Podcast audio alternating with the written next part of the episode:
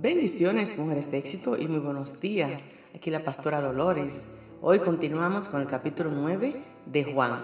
Todo este capítulo está dedicado a un solo milagro, a un hombre que era mendigo, que nació ciego. Tenía esta situación desde su nacimiento. Es interesante notar que durante el ministerio de Jesús venían multitudes para ser sanadas por él. Pero en este caso, Jesús se acerca al ciego de nacimiento. Jesús escupe en el piso en el suelo y con la tierra hace un lodo o un barro y se lo unta a este hombre en los ojos. ¡Wow!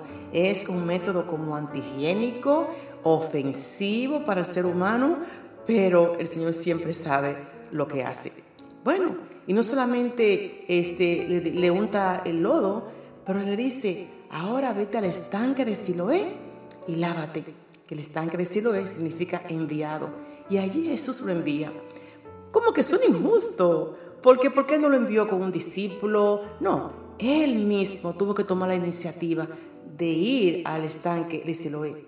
No sabemos qué distancia estaba de Jesús al estanque de Siloé, pero este ciego, el hambre que tenía de ver, el anhelo de poder ver eh, los colores, de poder apreciar las personas, de poder apreciar su entorno, lo hizo caminar. No dice que él se, se puso a quejar. Él no dice nada. Él caminó en obediencia, en esa fe, creyendo que el que lo envió iba a hacer la obra en sus ojos.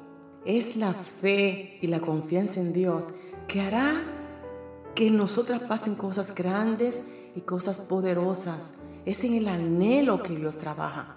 Un corazón obediente, un corazón que le cree, un corazón que confía en Dios, va a atraer a Dios, lo va a atraer porque Él se apasiona con corazones sensitivos.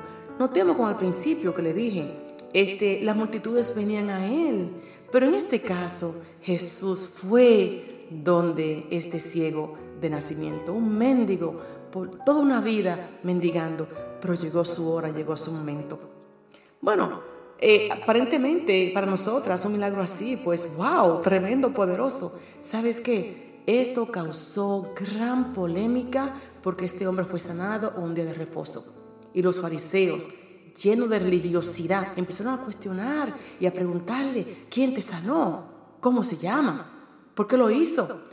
Y empezaron a cuestionarle y él le dice, bueno, busquen ese que me sanó se llama Jesús.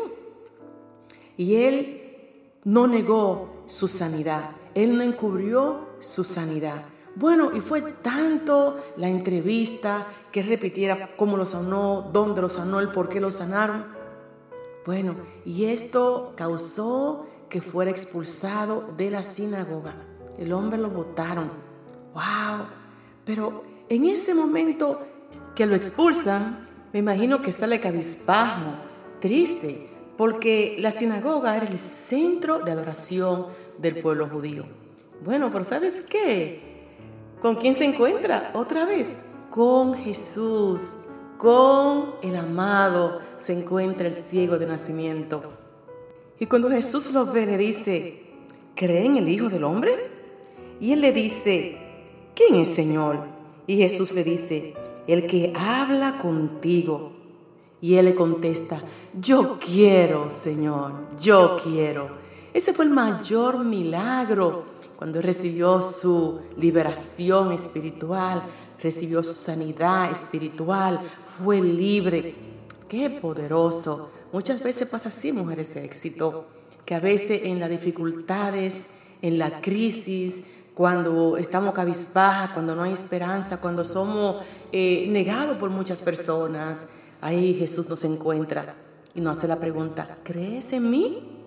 ¿Crees? Todo te ha fallado, todo ha colapsado, pero la pregunta es, ¿tú crees en mí? ¡Wow, mujeres de éxito! Pongamos nuestra confianza en Él. Los seres humanos nos pueden fallar, pero en el Señor Él jamás nos fallará. Yo te invito a poner tus prioridades correctas. Confía en Él y Él hará. Como siempre, la pastora Dolores.